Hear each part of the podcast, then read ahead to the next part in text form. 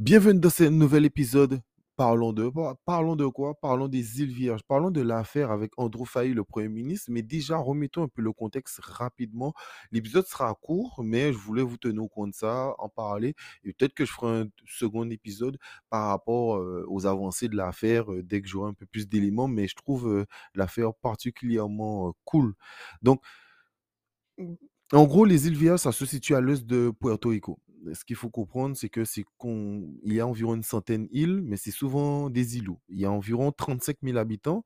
Les îles Vierges, pour ceux qui veulent savoir, ça fait partie de la liste noire de la France et de l'Europe sur les paradis fiscaux.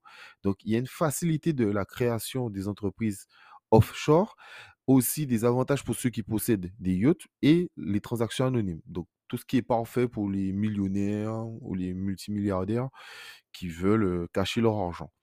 Donc, il y a deux îles Vierges, au nord les Britanniques, au sud l'américaine. En 2010, les îles Vierges avaient le 19e PIB mondial par habitant.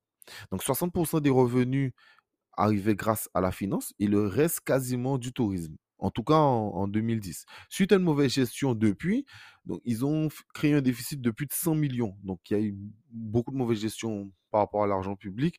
Euh, voilà, su- un surendettement. Donc, voilà.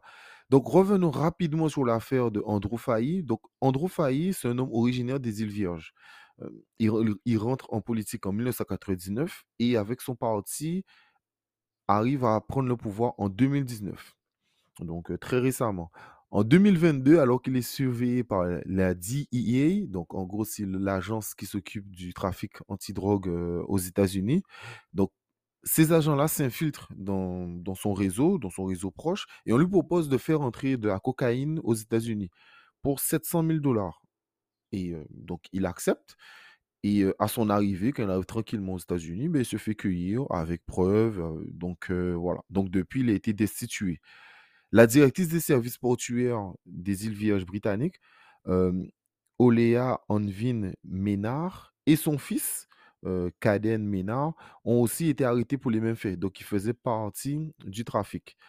Le gouvernement, au cas où le gouverneur John Rankin, nommé par la reine Élisabeth II sur les conseils du gouvernement de Londres, ben, ils veulent prendre le contrôle de- des îles Vierges britanniques pendant deux ans, donc pour rétablir l'ordre, etc. Alors, ce qu'il faut comprendre, c'est que alors que l'Angleterre était en train de perdre la Caraïbe avec les indépendances des îles, exemple la Barbade, cela va donner une bonne occasion à l'Angleterre de revenir dans la Caraïbe avec des fautes comme ça. Donc, j'attends la suite de l'affaire. C'est un épisode très très court, mais j'attends la suite de l'affaire et je trouve ça super intéressant.